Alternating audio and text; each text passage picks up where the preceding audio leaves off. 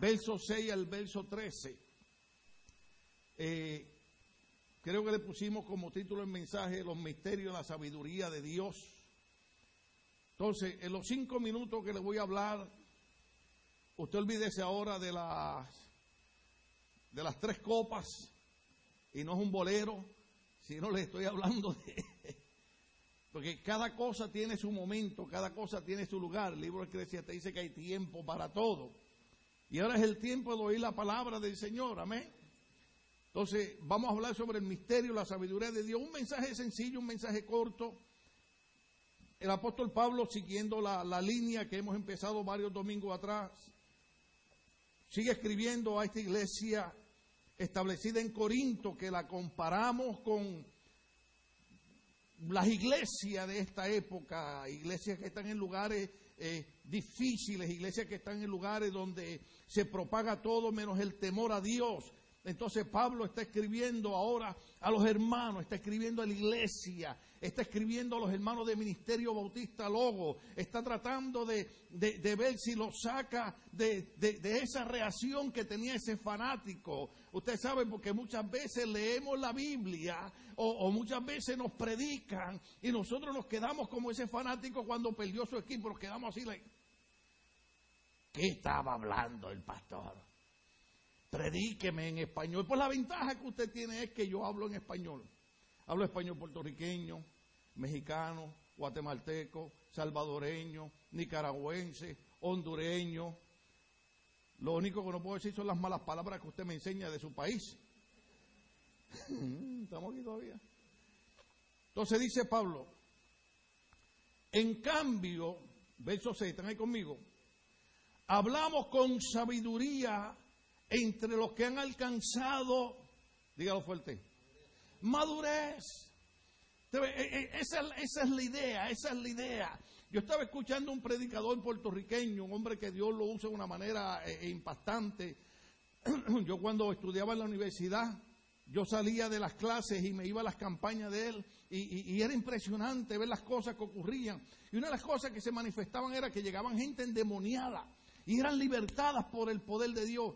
Y yo veía que él oraba por la gente y la gente eran sanada y la gente era libertada. Pero eh, eh, eh, hace como un mes lo estaba escuchando y él dice que alguna gente lo estaba criticando porque ya él no hacía eso. Ya él no se pasaba echando fuera demonios, ni haciendo milagros. No es que Dios no liberte a los endemoniados, no es que Dios no haga milagros. Lo que pasa es que él dice, lo que viene ocurriendo es que ya yo madurez y yo no puedo estar perdiendo 45 minutos reprendiendo demonios, decía el predicador, cuando yo tengo que usar ese tiempo para traer madurez a la iglesia, cuando estamos aquí todavía. A mí me gustan los brincos y los saltos. El domingo pasado brincamos un ratito, ¿sí? Y si usted quiere, hoy brincamos también.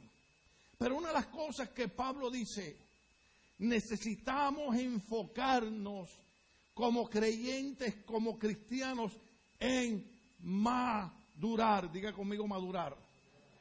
Pablo está hablando de crecimiento. Usted ve, una de las cosas problemáticas, en, puedo predicar en español hoy. Una de las cosas problemáticas en nuestras iglesias es la gente que nunca quiere crecer, que nunca quiere madurar. Y el apóstol Pablo dice, no podemos quedarnos, porque una de las cosas que Pablo enseña y dice es, cuando yo era niño pensaba cómo, cuando yo era niño hacía las cosas que eran de, pero cuando ya crecí, se supone que cuando crecemos dejamos las cosas de niño. Yo escuché un conferencista una vez, un consejero matrimonial, que dijo algo bien lindo y a mí se me quedó grabado. Le dije, contra, es verdad, tiene razón, porque eh, eh, hay muchas esposas que se quejan de sus maridos. Gracias a Dios, ninguna está aquí, pues yo no tengo que darle consejería aquí a nadie. y este consejero decía, hermana, usted tiene que entender que el problema es que a veces usted no está tratando con su esposo de 40 años, está tratando con el niño de 5 que está dentro del cuerpo de uno de 40. Y, es bien problemático porque cuando, cuando la gente no, no, nos conoce a nosotros como cristianos, una de las problemáticas que no entiende la gente es que nosotros vamos madurando a un ritmo. Entonces todo el mundo espera que cuando uno se entrega a Cristo, en un día uno sea perfecto y sea maduro. ¿Cuánto estamos aquí? ¿Usted alguna vez ha escuchado a alguien que ha dicho, y eso que es cristiano? Como cuando usted acepta a Cristo, que espero que todos los que están aquí hayan aceptado a Cristo, si no, hágalo hoy, usted es salvo inmediatamente. Déjeme decir eso más despacio. Cuando usted reciba a Cristo como Señor y Salvador, usted es salvo inmediatamente. Y eso es algo que nadie se lo va a quitar. Lo que no ocurre inmediatamente es ese cambio de carácter. Son esas malas mañas. Sigo. Es ese comportamiento. Eso va viniendo con lo que se llama santificación. Diga conmigo santificación. O sea, en otras palabras, cuando nosotros tenemos un encuentro con Cristo y entendemos que somos salvos de la condenación eterna, ahora nosotros queremos santificarnos, o sea, queremos ir creciendo, queremos ir madurando, queremos ir comprendiendo los secretos de la sabiduría y esos misterios de la sabiduría de Dios que habla Pablo. Por eso Pablo cuando escribe dice, hablamos con sabiduría entre los que han alcanzado madurez pero no con la sabiduría de este mundo, ni con la de sus gobernantes, los cuales terminan en nada. Ahora es importante, e, e, esa parte es bien importante, porque nosotros promovemos los estudios seculares, o sea, nosotros promovemos que hay que ir a la escuela, hay que ir a la universidad. Ayer nos sentíamos tan orgullosos y contentos de ver tantos muchachos graduados de la escuela, de la universidad. Eso hay que hacerlo. Hay que estudiar todo lo que usted puede estudiar, especialmente eh, consejería, psicología. Eh, cuando yo veo que aquí hay jóvenes que dicen, pastor, estoy estudiando eh, consejería, yo le digo, eso lo hubieras hecho 40 años atrás porque yo necesitaba un consejero 40 años atrás. Otro me dice, estoy estudiando psicología. Le digo, 10 años atrás hubiera estado bien conmigo, pero ahora yo necesito a alguien que esté estudiando psiquiatría para que me trate a mí. Porque ser pastor requiere algo de loco. No se crea que a todo el que yo le predico le gusta lo que yo predico. Entonces, uno seguir predicando requiere algo de locura. Pero promovemos los estudios porque creemos que es parte de la sociedad. Pero hay algo de Dios que no hay estudio humano, no hay universidad terrenal que pueda hacernos comprender la sabiduría de Dios, porque esa sabiduría es diferente a la humana. ¿Cuántos estamos aquí todavía? En cambio, hablamos con sabiduría entre los que han alcanzado madurez, pero no con la sabiduría de este mundo ni con la de sus gobernantes, los cuales terminarán en nada. Más bien, exponemos el misterio de la sabiduría de Dios. Diga conmigo, misterio de la sabiduría de Dios. Una sabiduría que ha estado escondida y que Dios había destinado para nuestra gloria desde la eternidad o ahí yo tengo que hacer una pausa. Yo tengo que darle despacio porque yo después de 45 años de cristiano todavía me emociona la palabra del Señor. Habían cosas que Dios las tenía escondidas no para toda la humanidad, sino para un pueblo escogido.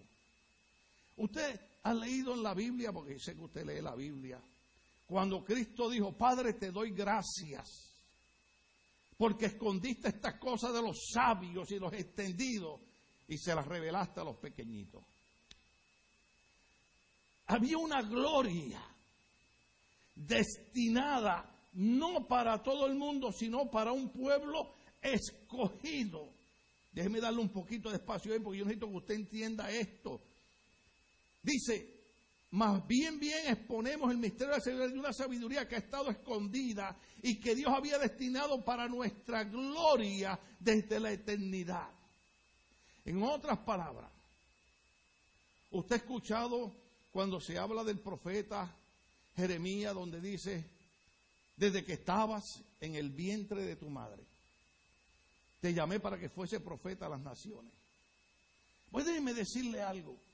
Y ojalá usted capte el mensaje hoy. Desde antes de usted, usted ser cristiano, ya Dios lo había escogido. Porque la Biblia dice que nosotros no escogimos a Dios, sino Él nos escogió a nosotros. Y desde antes de usted y yo nacer,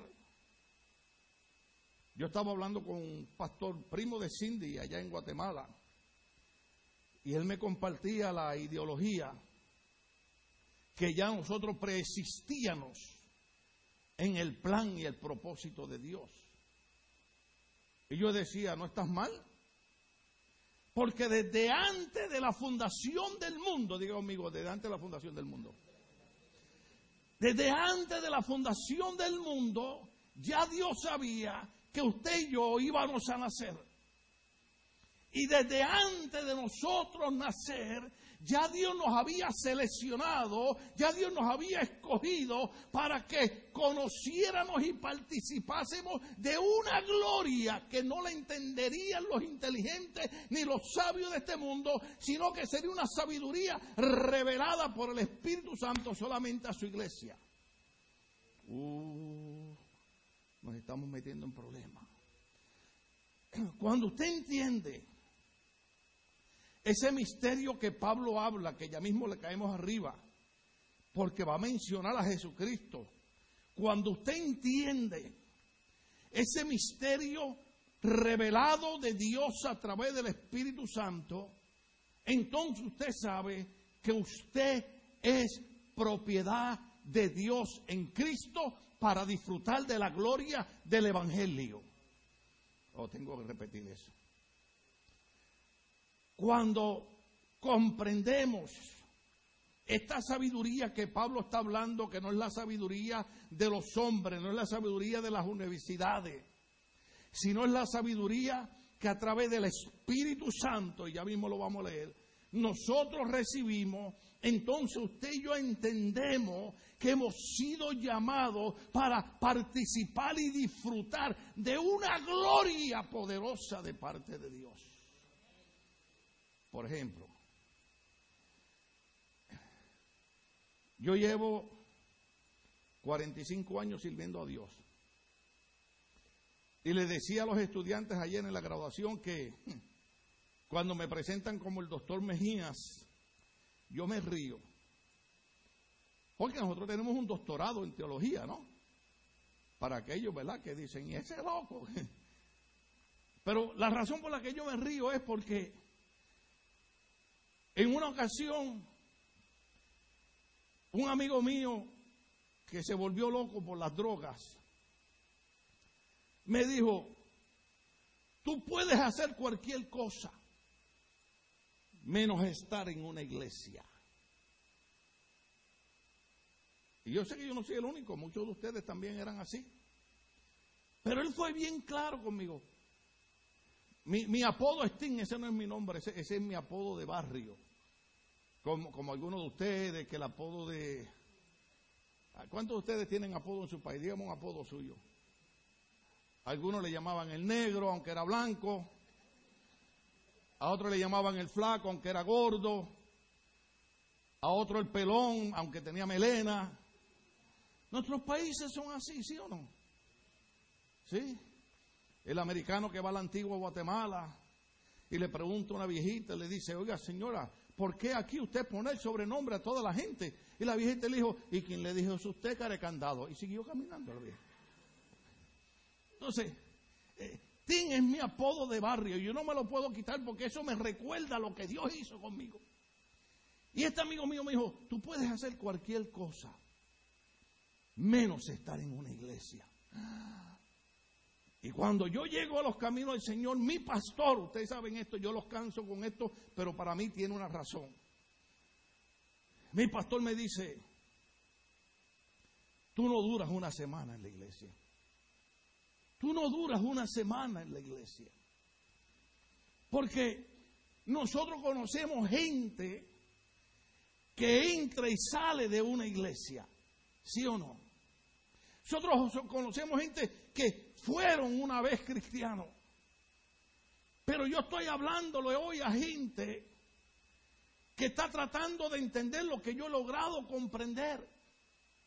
que no son las dificultades de la vida, ojo aquí, que no son los problemas de la vida, que no son las enfermedades de la vida, que no son las contraprudencias de la vida, que no son las cosas inesperadas que nos da la vida, sino que hay algo más allá, algo más profundo, que se llama una sabiduría escondida en Dios, que me dice, por encima de las enfermedades, por encima de los problemas, por encima de las dificultades, yo te escogí desde antes de la fundación del mundo para que tú disfrutes de mi gloria. Oh, oh, aleluya. ¿Usted alguna vez Déjeme ver si puedo bajar esto un poco. Porque ya los veo que están como el fanático.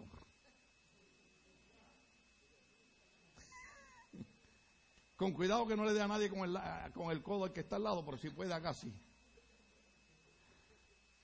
Porque a veces, a veces, a veces los predicadores, los pastores estamos predicando y la gente está.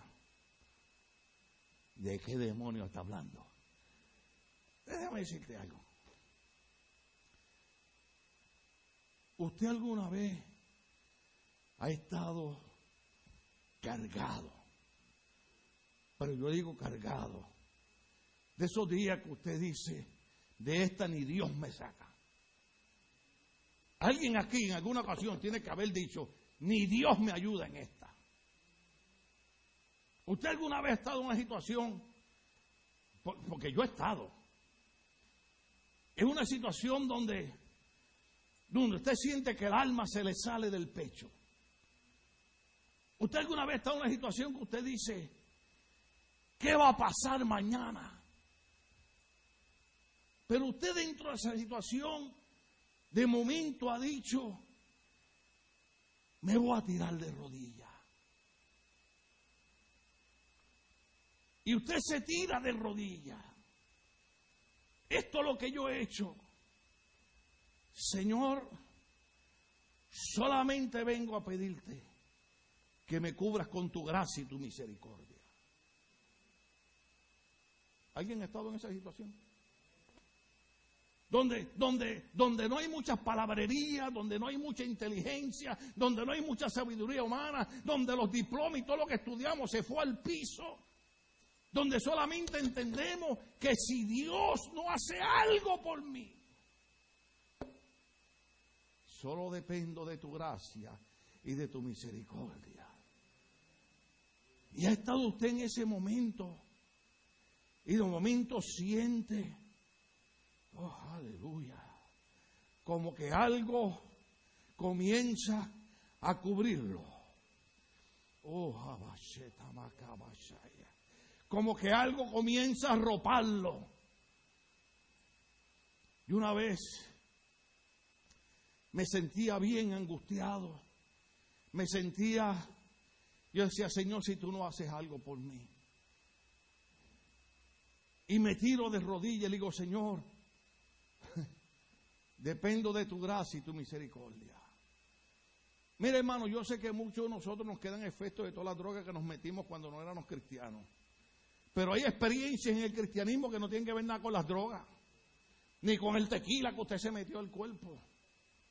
¿Ah? Ni con la hoja amapola que se fumó. ¿Alguien fumó hoja de amapola alguna vez? ¿O estoy hablando de más?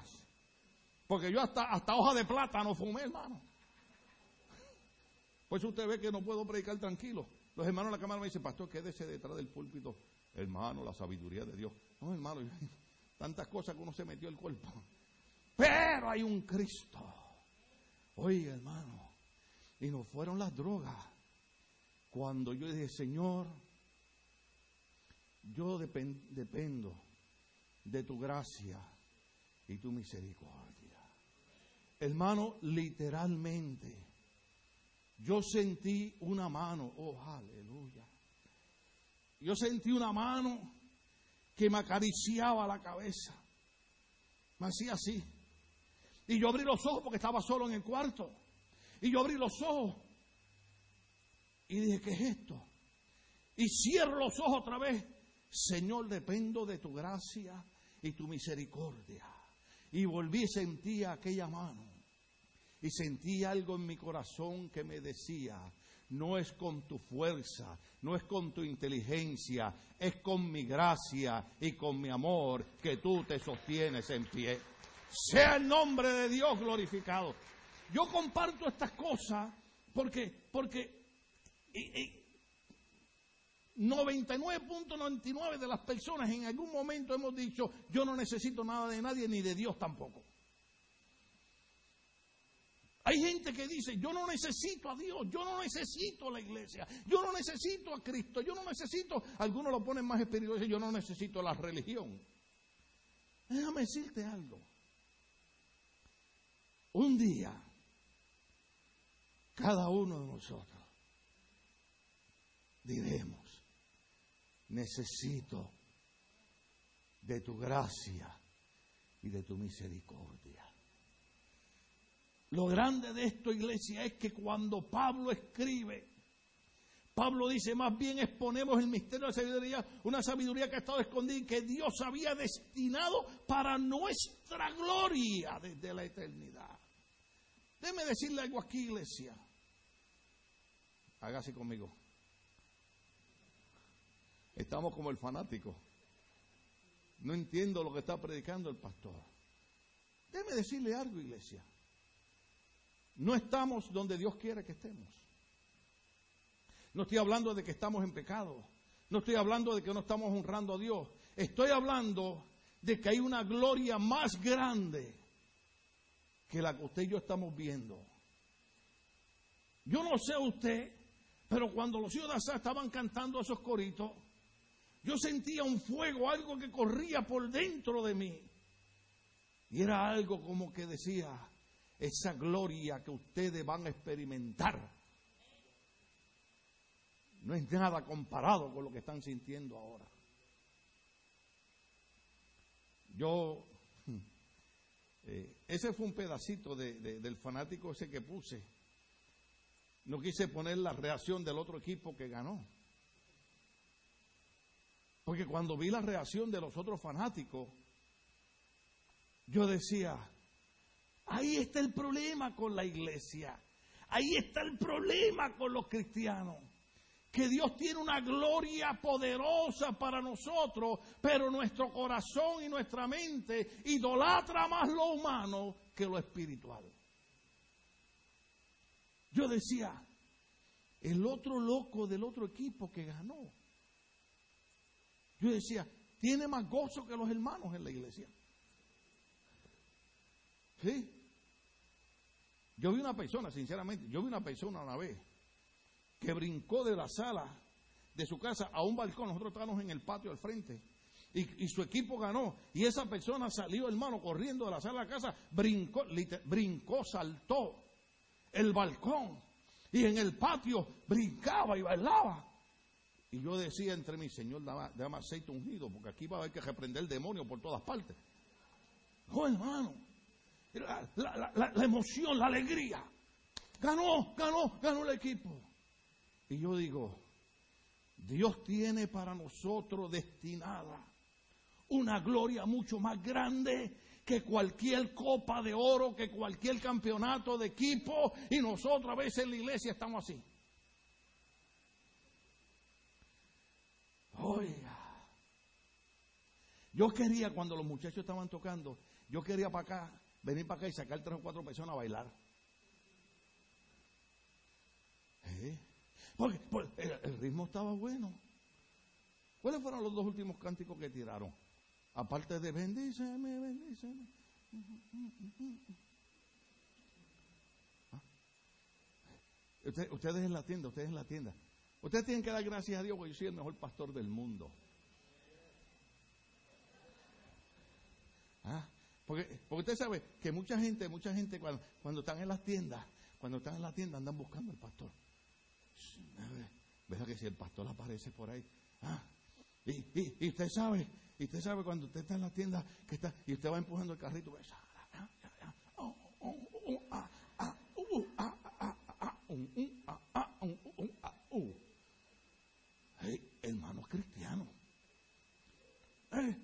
estamos en la iglesia y no hemos comprendido eh, eh, la sabiduría de que Dios ha dicho, tengo una gloria más grande destinada para mi pueblo. Entonces estamos, estamos aquí, los muchachos están, bendíceme, bendíceme. Y, te ve los hermanos.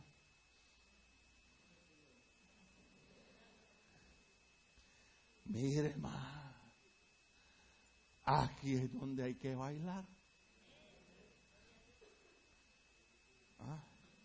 ¿Cuántos de ustedes? ¿Cuántos de ustedes? ¿Cuántos de ustedes? Yo me metí en el rancho 7. A ustedes no saben lo que es eso. ¿Ah? ¿Cuántos de ustedes, estaban así, sentados? ¿eh? Y estaba lo que está tocando. Y, que, las esposas no oigan ahora, pero los esposos que están aquí. Cuando usted era soltero, cuando usted no era casado. ¿ah? ¿Ah? y ya usted tenía el ojo puesto. Y empezaba el merengue aquel, ¿Se acuerda? ¿Se acuerda? ¿Se acuerda? ¿Se acuerda el merengue aquel de la pelusa que usted bailaba? Oh, aleluya. Pelusa por aquí, pelusa por allá. ¡Uh, aleluya! Eh, Oiga, yo estoy hablando de la gloria de Dios. Ustedes están gozando más con la pelusa que con la gloria de Dios. Pues denle un aplauso a Dios entonces, porque Dios es bueno. Alabado sea el Señor. No. Y usted, y usted, y usted sonaba el platillo de la batería, ¡clan! Y ahí usted salía rápido. No, tú no No, y en aquella época eran, eran los finos, ahora no. En aquella época eran los finos me concede esta pieza. ¿Cuánto estamos aquí? mira que está lo esto está bueno, esto está bueno.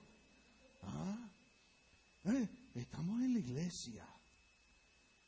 Que hay una gloria destinada para nosotros. Que va más allá del merengue, va más allá de la cumbia, va más allá de la salsa, va más allá del equipo que nosotros adoramos. Hay una gloria destinada para la iglesia, que por eso es que Pablo dice que nada ni nadie nos podrá separar del amor de Dios, porque cuando usted experimenta esa gloria del Señor, usted sabe que antes en todas las cosas somos más que vencedores. Por medio de Cristo que nos amó. Por eso es que Pablo habla, eh, eh, hay una gloria destinada por eso es que tenemos que venir a la iglesia. Lo voy a molestar con esto. Tenemos que venir a la iglesia porque tenemos que ir madurando. Pablo dice, hablo sabiduría con los que han alcanzado madurez. Para madurar espiritualmente hay que venir a la iglesia. Hay que envolverse con las cosas de Dios. Hay que leer el libro de Dios. Hay que alabar a Dios. Aleluya.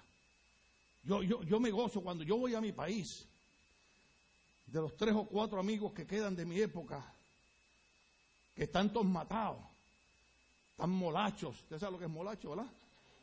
Porque yo le iba a decir mellao, pero usted va a decir, está hablando en lengua el pastor.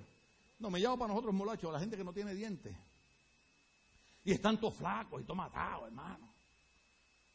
Y cuando yo para allá, me dicen, oye, Tim, pues tú estás igual. El tiempo no pasa por ti. Le digo, ¿este que quiere que yo le dé 4 o 5 dólares de seguro? Bro? Pero cuando yo los veo, un día le dije a mi esposa, baby, ven acá. Yo me veo igual que este hombre. Mi esposa me regañó me dijo, ¿qué te pasa a ti? ¿Estás loco? Ese hombre está todo matado, ese hombre está todo destruido, ese hombre está, la muerte se lo va a llevar hoy. Pero usted sabe por qué yo preguntaba. Porque había estudiado conmigo, éramos amigos, estuvimos en las mismas escuelas, en las mismas clases, teníamos la misma edad. Y usted debe decir, algo pasa con el pastor. Debe decirle qué es lo que pasa. Yo los canso a ustedes con esto. Pero cada vez que yo siento dolor en mi espalda y digo al Señor, Señor, Señor, ¿cuándo, cuándo, cuándo es el asunto?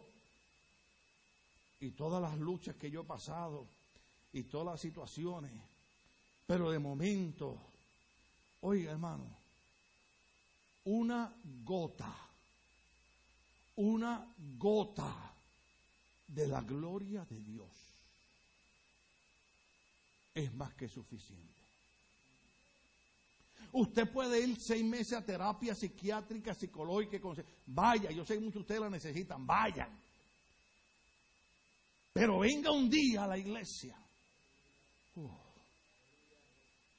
y dígale, Señor, lo único que quiero es una gota, una gota de bendíceme, bendíceme, bendíceme ahora, bendíceme. Una gota de tu gloria es lo que quiero.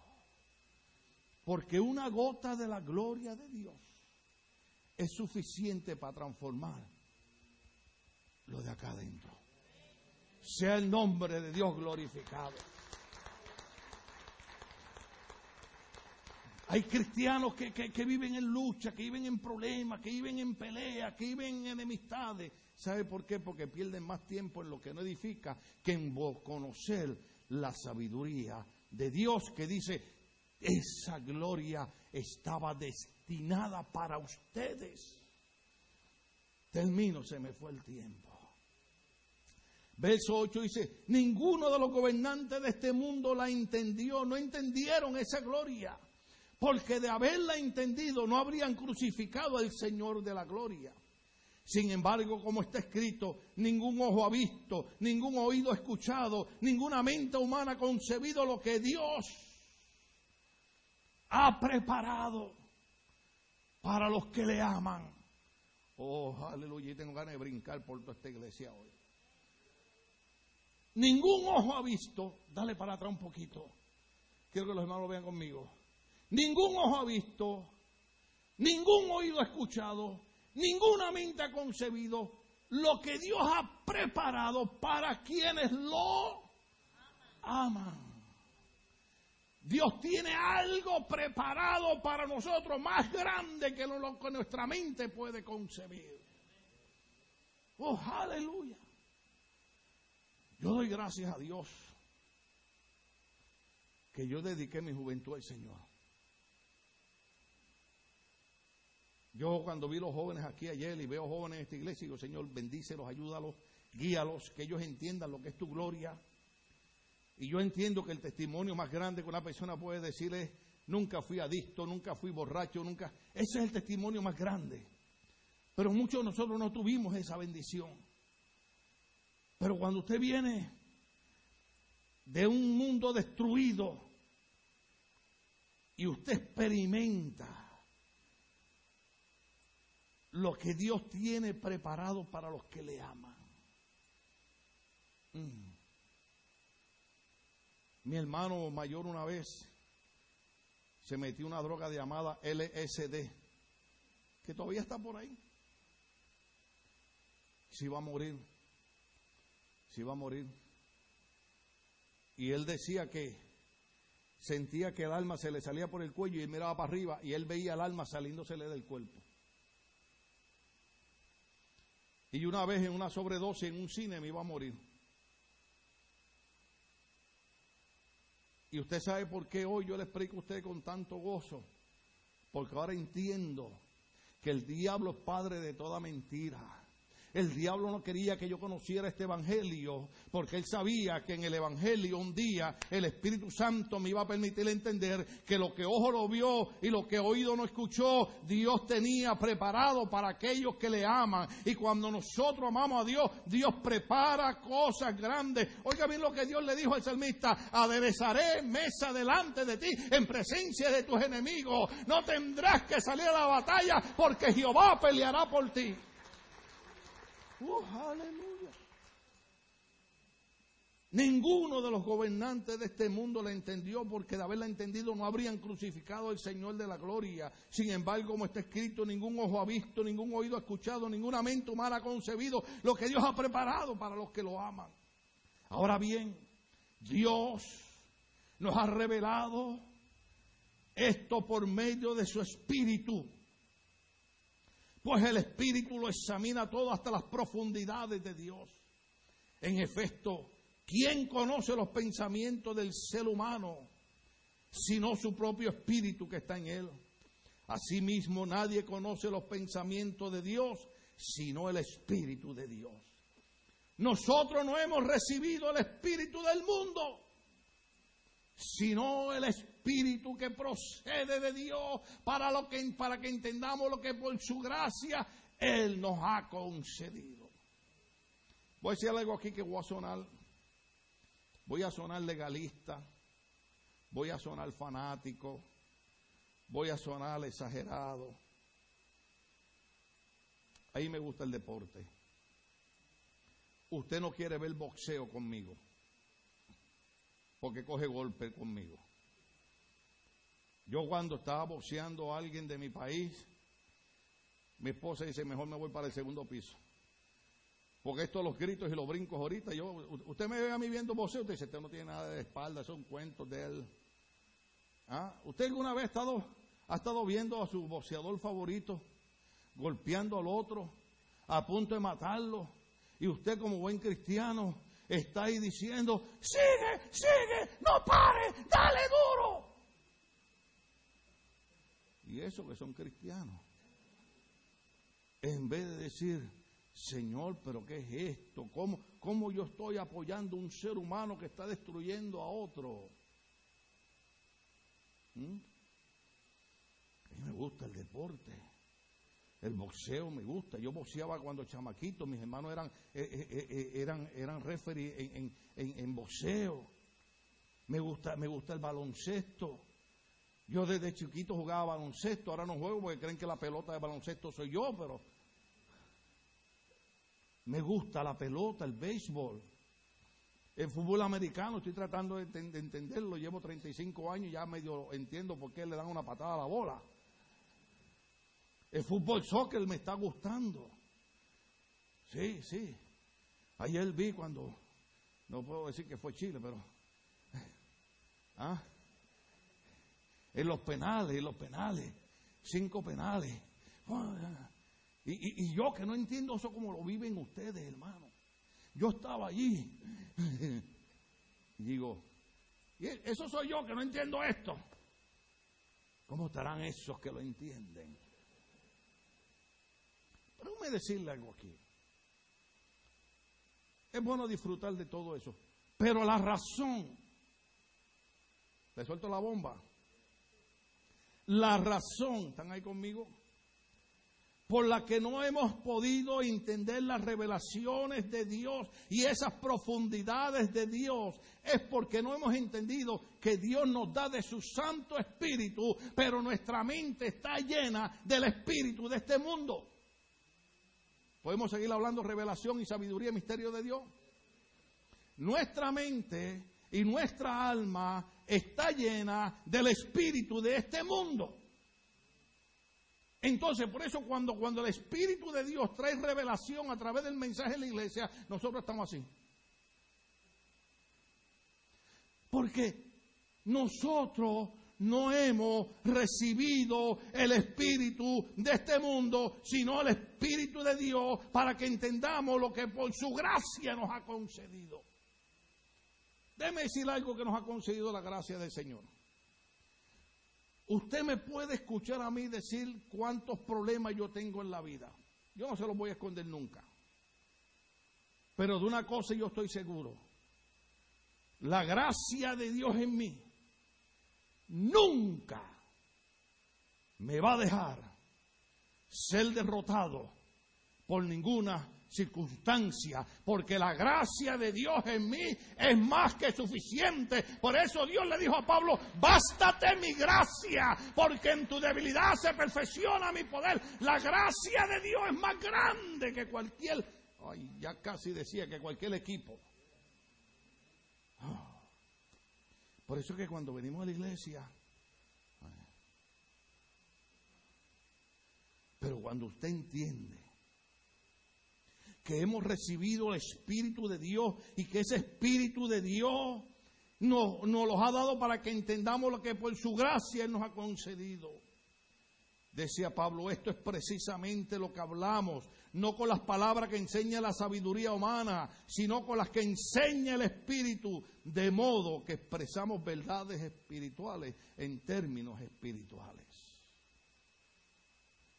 Pablo pasaría más tiempo del que yo estoy pasando con ustedes, tratando de hacerles comprender que la razón por la que no disfrutamos la gloria que Dios tiene destinada para nosotros antes de, la creación del mundo, la razón por la que no entendemos la gracia de Dios es porque nuestra mente y nuestra alma está demasiado decontrolada por las cosas terrenales.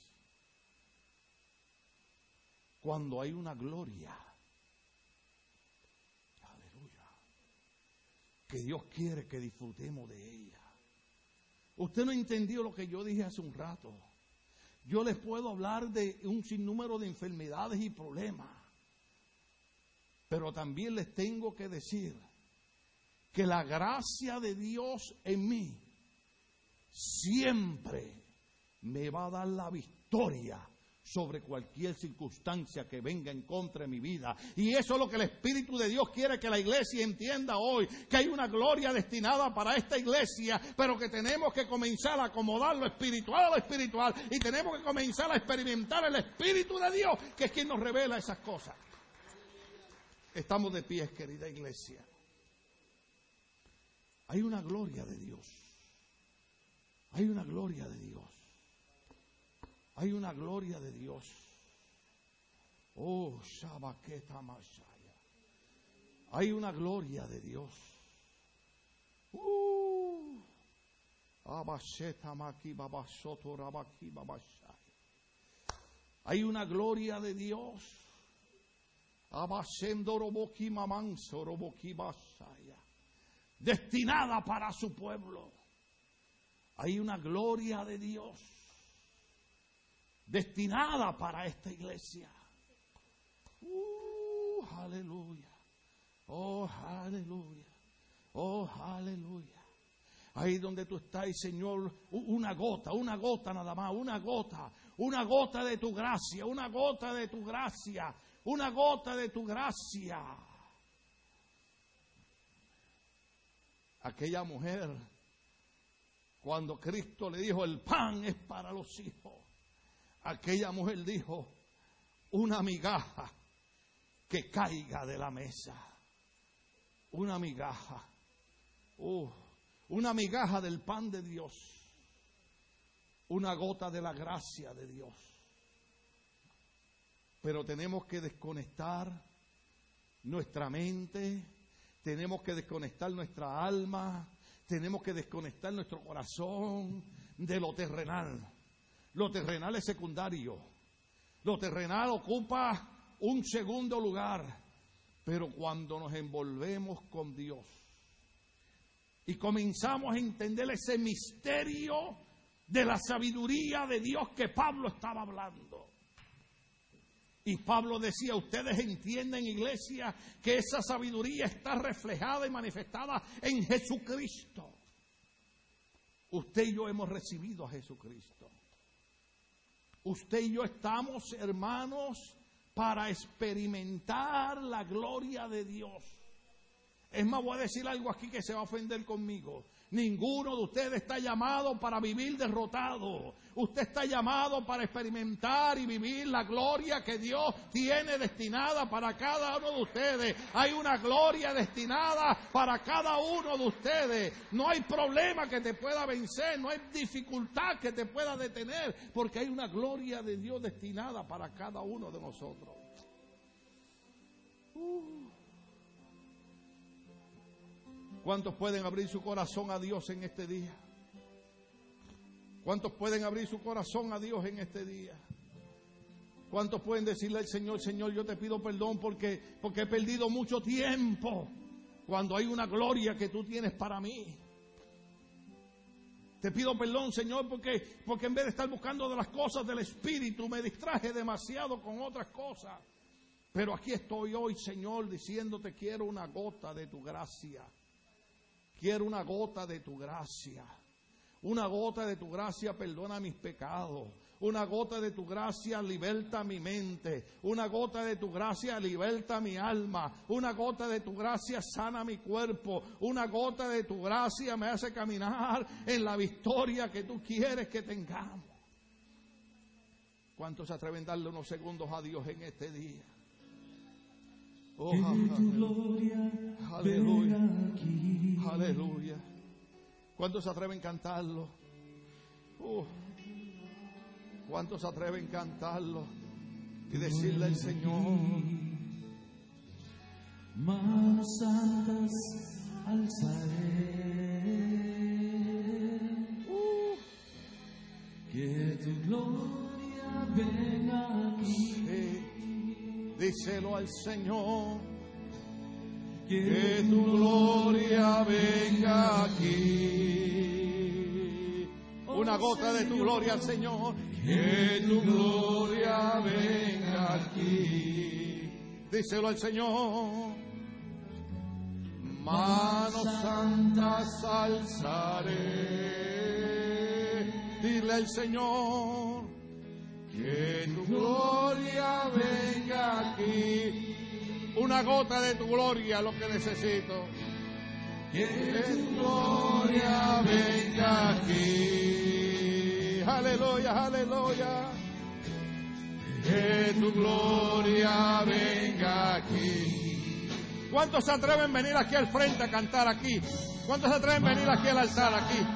¿Cuántos se atreven a venir aquí, aquí? Aquí a decirle al Señor, una gota de tu gloria, una gota de tu gloria, dígale al Señor, díselo, oh Señor, que tu gloria venga aquí. Una gota de tu gloria es lo que necesito. Oh, Eva Shanda Bakama Bashaya. Yeah. Manos santas alzaré. Díselo. Que tu gloria venga aquí. Una gota de tu gloria, lo que necesito en este día, Señor. Una gota de tu gloria es lo que necesito. Oh, esa gloria destinada para su pueblo. Díselo al Señor. Manos santas alzaré. Dile que tu gloria venga aquí. Uh, aleluya. Llena de tu gloria este pueblo. Llena de tu gloria esta iglesia.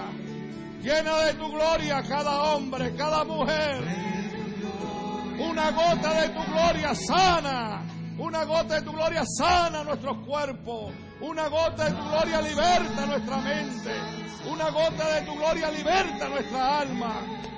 Que tu gloria, que tu gloria venga aquí.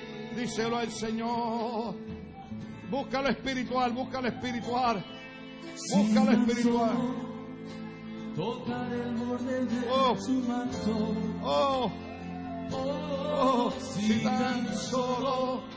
Oh, Pudiera ver su oh, oh Señor. la sabiduría de Dios. Díselo. Ah. Dile, dile. Libre sería. Sería libre. Yo sé. Díselo al Señor. Si tan solo tocar el borde de su manto. Oh, Si tan solo pudiera oír su voz. Díselo al Señor. Si tan solo pudiera mirarme a él. Dilo, dilo, dilo. Libre sería. Dilo, iglesia. Yo sé. Dilo, dilo, dilo. Porque delante de ti solo soy alguien que necesita. oh, un toque de un toque, un toque, un toque del maestro. Un toque para ser liberado. Solo soy alguien que necesita una mirada de mi Salvador. Oh, dígalo. delante de ti. Solo soy alguien que necesita un toque del maestro. Dilo, para ser liberado. que delante de ti solo soy alguien que necesita una mirada de mi Salvador. Oh, dígalo, dígalo, dígalo. Jesús, Ese nombre es poderoso. Jesús, Esa es la sabiduría de Dios revelada, Jesucristo. Menciona el nombre de la sabiduría, dígalo, dígalo, dígalo. Otra vez diga. Jesús, Jesús, Jesús, nombre sin igual. Dígalo otra vez. su nombre es Jesús, Jesús, Jesús, nombre sin igual. Jesús, Jesús, Jesús,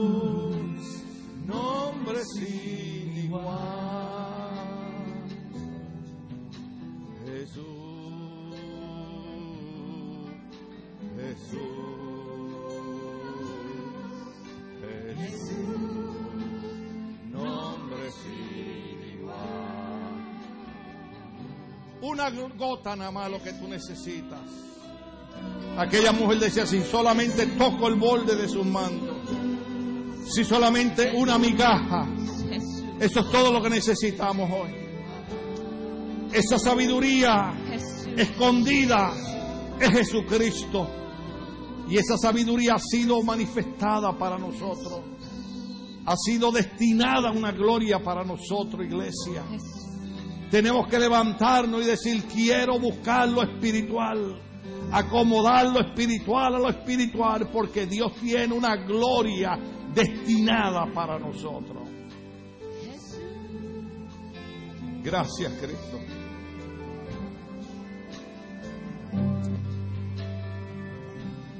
There is no other name. There is no other name.